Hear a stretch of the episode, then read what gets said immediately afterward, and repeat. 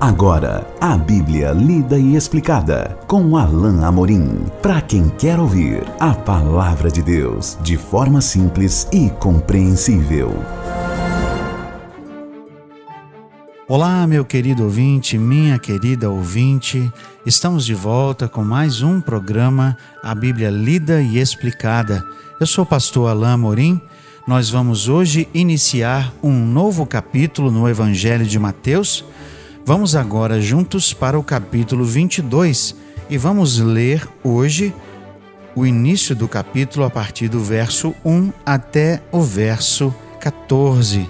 Eu sei que é costume nosso que a gente divida uma passagem tão grande, mas essa é uma narrativa que a gente vai analisar uh, em conjunto, ou seja, toda ela. Vamos ler a bendita palavra de Deus. De novo entrou Jesus a falar por parábolas, dizendo-lhes: o reino do céu é semelhante a um rei que celebrou as bodas de seu filho. Então enviou os seus servos a chamar os convidados para as bodas. Mas estes não quiseram vir.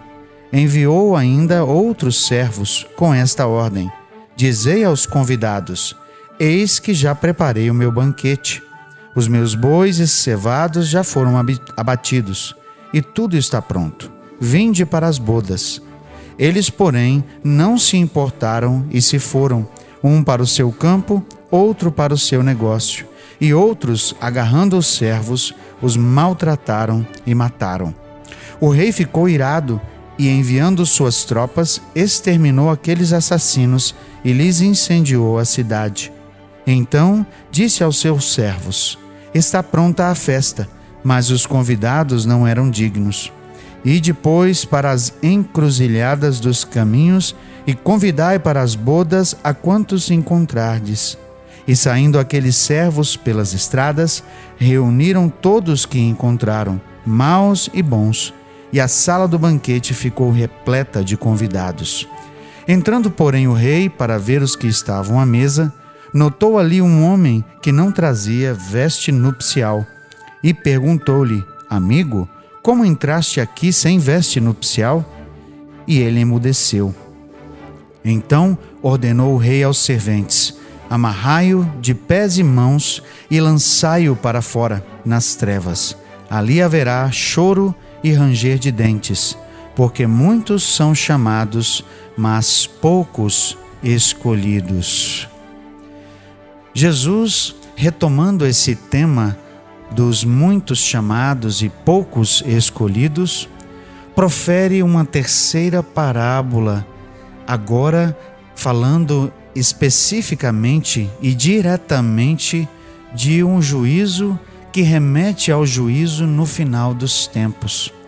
Assim, a figura escolhida por Jesus de um rei e de uma festa de bodas, ou seja, um casamento, seria muito bem acolhida e entendida por boa parte da sua audiência, especialmente os judeus que estavam ali à sua espreita querendo pegá-lo em alguma coisa, eles teriam entendido que as bodas são aqui um símbolo, símbolo do, de um momento uh, final, escatológico, ou seja, da reunião de Deus com os seus súditos, com os seus servos santos na glória.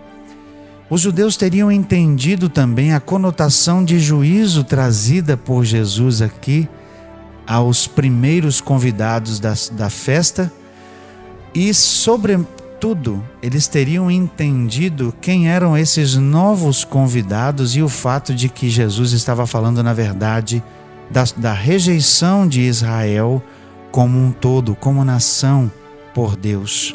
Ainda que alguns especificamente viessem a receber Jesus como Messias, crer nele e chegassem à salvação. Mas vamos então ao texto, que é uma parábola que traz uma história um, um tanto intrigante e interessante. Jesus conta a história de um rei, que aqui é prefigurado, uh, ou melhor, que prefigura o próprio Deus, que fez uma, uma, umas bodas para o seu filho era costume naquela época que se anunciasse uma festa de grande proporção, como por exemplo um casamento, as bodas, e sem que, contudo, fosse anunciada uma data específica, ou seja, as pessoas recebiam um convite para umas bodas ou uma festa grande e somente depois seria anunciada a data e anunciada exatamente o início das bodas aqui ou, ou o início das festas. É exatamente isso que aconteceu. Esse homem, ah, em certo tempo, havia feito o chamado e agora, quando chega o momento da preparação da festa em si, ou seja, o dia exato, ele manda que seus servos uh, busquem aqueles que estavam previamente convidados para as bodas. Mas o que acontece a seguir realmente é, é algo que traz, a, que chama a nossa atenção. Diz assim o verso 3: Então enviou os seus servos a chamar os convidados para as bodas, mas estes não quiseram vir. Chama-nos a atenção justamente o fato de que os convidados para a festa se recusam a ir. O texto diz especificamente que eles não estavam com desejo, eles não estavam ou preparados, ou mais literalmente, não tinham vontade de estar na festa o que era, obviamente, uma afronta para o rei, uma afronta para o dono da festa. Mas, numa atitude de boa vontade e certamente demonstrando uma paciência maior, o rei faz com que seus servos voltem e chamem novamente aqueles que previamente haviam sido chamados. Verso 4 diz assim: Enviou ainda eh, perdão, enviou ainda outros servos com esta ordem: Dizei aos convidados: Eis que já preparei o meu banquete. Os meus bois e cevados já foram abatidos e tudo está pronto. Vinde para as bodas. O rei, estendendo graça e misericórdia, não ah, levando em conta a primeira rejeição, envia novos servos para fazer um novo convite. Mas veja a reação daqueles. Eles, porém, diz o verso 5, não se importaram e, for, e se foram, um para o seu campo, outro para o seu negócio. E outros, agarrando seus servos, os maltrataram e mataram. É claro que você já percebeu que esses servos aqui uh, prefiguram, na verdade, os profetas, os mensageiros de Deus que foram reiteradamente enviados a Israel levando a mensagem de Deus para arrependimento, mas o texto aqui claramente diz que esses também foram rejeitados. E a partir do verso 7 nós temos então a reação do rei. O rei ficou irado e, enviando suas tropas, exterminou aqueles assassinos e lhes incendiou a cidade. Essa é a primeira parte do juízo que veio sobre aqueles que inicialmente rejeitaram o convite do rei. Eles foram mortos, eles foram executados, sua cidade foi queimada. Aqui nós vemos provavelmente uma alusão ao próprio juízo que viria sobre Jerusalém, porque Jerusalém, ao fim daquela geração, por volta do ano 70, foi destruída e o templo queimado. Mas mais que isso, esse é Uh, um, uma, essa é uma pré-figura do próprio juízo que recaiu sobre os judeus, porque eles repetidas vezes estavam rejeitando Jesus como Messias, estavam rejeitando aquilo que Jesus estava pregando, estavam negando-se a ver a evidência do poder de Deus em Jesus, do poder dos milagres que Jesus estava fazendo.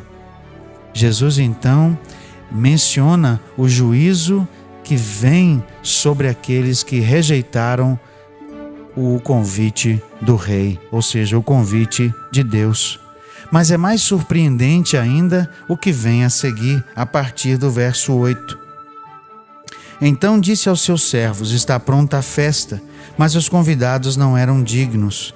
E depois para as encruzilhadas dos caminhos e convidai para as bodas a quantos encontrardes. E saindo aqueles servos pelas entradas, reuniram todos que encontraram, maus e bons, e a sala do banquete ficou repleta de convidados. Entrando, porém, o rei para ver os que estavam à mesa, notou ali um homem que não trazia veste nupcial e perguntou-lhe: Amigo, como entraste aqui sem veste nupcial? Talvez seja o caso de que muitos daqueles que foram convidados não estavam propriamente preparados, ou seja, não estavam vestidos e não estariam, portanto, prontos para uma festa nupcial, que era uma festa de gala, uma festa que era preparada e para a qual os convidados tinham que estar preparados. No entanto, era comum naquele tempo que o próprio rei ou o próprio dono da festa oferecesse aos seus convidados ah, uma vestimenta apropriada e a preparação necessária para que eles pudessem estar de modo apropriado na festa e assim então aproveitassem daquele momento de banquete. É isso que nós vemos aqui. Primeiro, o convite do rei a outras pessoas. Vejam o contraste que Mateus relata aqui na fala de Jesus. Aqueles que supostamente deveriam estar prontos não estavam, os judeus. Mas agora os gentios, aqueles que os próprios judeus não consideravam como dignos, são chamados para a festa. Veja que a linguagem de Mateus é cuidadosa, porque Jesus aponta na linguagem do rei que aqueles convidados iniciais não eram dignos. Mas agora, aqueles a quem os judeus não consideravam como dignos, o rei chama para a festa e o rei os torna dignos.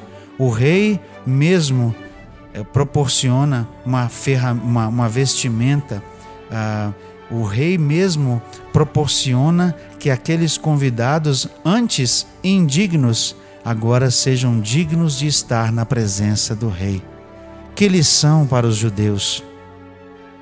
que lição dada por Jesus que, que estava dizendo para aquela audiência que aqueles que inicialmente se consideravam justos e bons, os judeus em geral, os líderes judeus, os líderes da religião judaica, estavam agora sendo condenados como indignos, enquanto que aqueles gentios que eram rejeitados, que eram discriminados, que eram marginalizados pelos judeus, esses mesmos agora se apresentam nas bodas como dignos e são acolhidos pelo Rei.